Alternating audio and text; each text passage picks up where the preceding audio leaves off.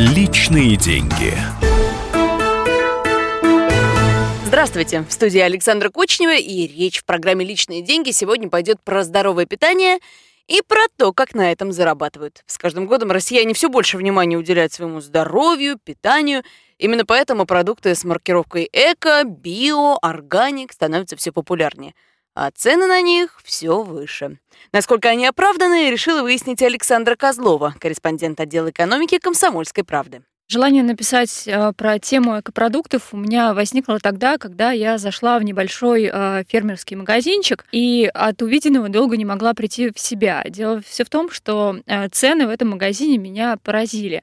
Обычный картофель, который в магазине стоит порядка 30 рублей за килограмм, там стоил 110 рублей за килограмм. Хлеб вроде бы стоил 35 рублей, но оказалось, что это цена всего за 100 грамм, а не за буханку хлеба. И даже обычная не знаю, литровая бутылка минеральной воды стоила 240 рублей. На мой вопрос, э, почему вдруг э, такие цены, почему цены в вашем магазине отличаются от обычных, мне ответили, что э, ну, это же экологически чистый продукт, и на здоровье нельзя экономить. И я задумалась, насколько экопродукты, которые продаются в магазине, действительно соответствуют тому качеству, о котором заявляет производитель. Так, давайте разберемся, с чего все начиналось. Пару лет назад предприниматели уловили спрос на еду, полезную для здоровья. Сейчас экопродукты в России занимают примерно 15% рынка в среднем ценовом сегменте.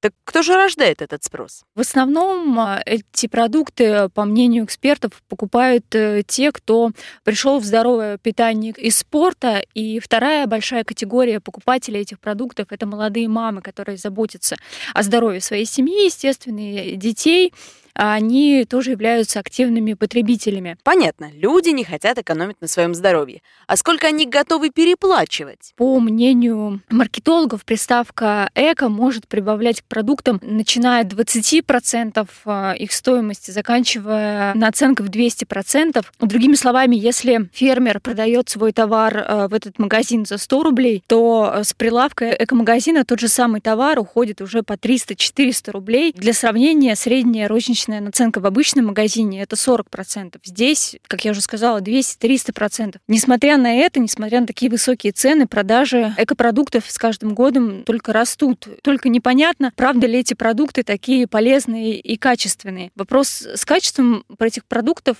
оказался достаточно размытым, потому что если в Европе и в Америке есть э, единый стандарт качества, есть особый знак, которым награждаются такие продукты, то в России такого единого единого стандарта нету. И даже если вы видите товар на прилавке с надписью «экопродукт» и на нем стоит какой-то значок, не факт, что этот товар соответствует всем международным правилам и что он действительно экологичный. Вот тут самое время узнать, что же вообще означают эти маркировки.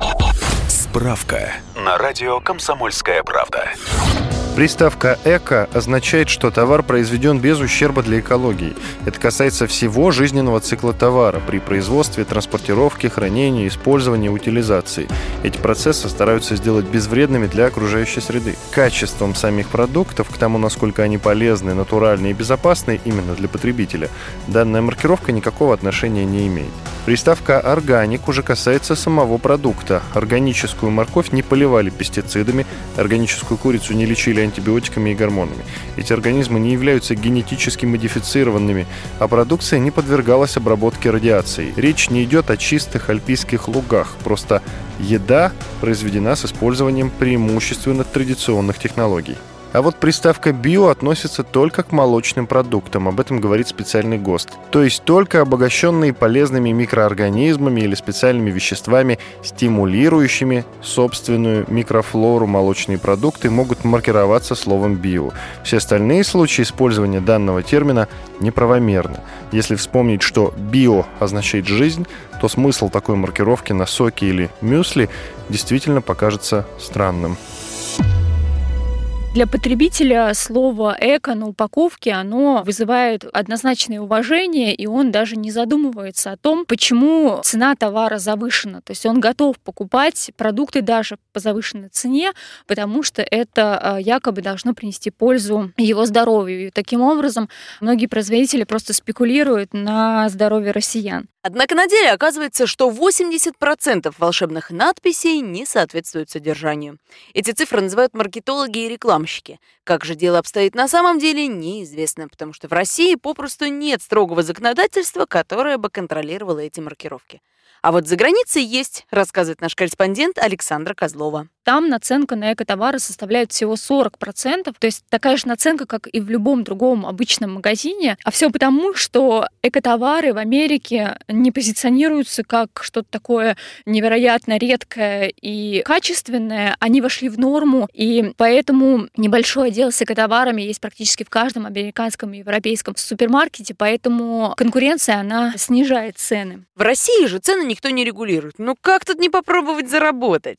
Наш корреспондент кинула клич зеленым предпринимателям, попросила их рассказать о своих эко-товарах. Мне написала предприниматель из Москвы, у которой есть э, эко-ресторан грузинской кухни. Предполагается, что эко-ресторан потому, что используется свежее фермерское мясо, и часть интерьеров этого ресторана э, выполнена из дерева. Но позвольте, э, вообще-то свежее мясо для ресторанов это норма, также деревянный интерьер не редкость, но при этом девушка признается, что действительно цены в ее ресторане завышены как раз потому, что она позиционирует свой ресторан как эко-ресторан. Кроме того, был э, интересный проект эко-развлечений. Например, фирма устраивала экологические э, корпоративы. Вместо того, чтобы позвать всю фирму на банкет, они предлагали организовать корпоратив за городом с занятиями йогой, высаживанием деревьев с помощью матушки природы и так далее. По расходам этот праздник обошелся бы примерно во столько же, сколько и такой хороший среднестатистический фуршет на 100 человек. Эти примеры далеко не единственные. В интернете вы легко найдете предприятия, которые производят эко-мебель или даже экологические канцелярские товары. А в Москве недавно даже открыли эко-детский сад. Его основная идея – это игрушки, сделанные из натурального дерева. Вот грех тут, друзья, не вспомнить бородатый анекдот про голодное детство и игрушки, прибитые к полу. В общем, что я хочу сказать. В отличие от зарубежного, российский рынок экотоваров относительно молод. Ему от силы лет 10. Предприниматели лепят любые эпитеты к своим товарам в надежде, что это прокатит. Иногда действительно прокатывает. По оценкам экспертов, 80% экотоваров в России таковыми не являются. Натуральные экологически чистые продукты должны быть подтверждены сертификатом. В противном случае вы покупаете кота в мешке. Как бы вам ни расписывали, где паслись чудесные коровки, чье мясо вы собираетесь купить, помните. Экобизнес все таки бизнес, а значит, ничего личного. Личные деньги.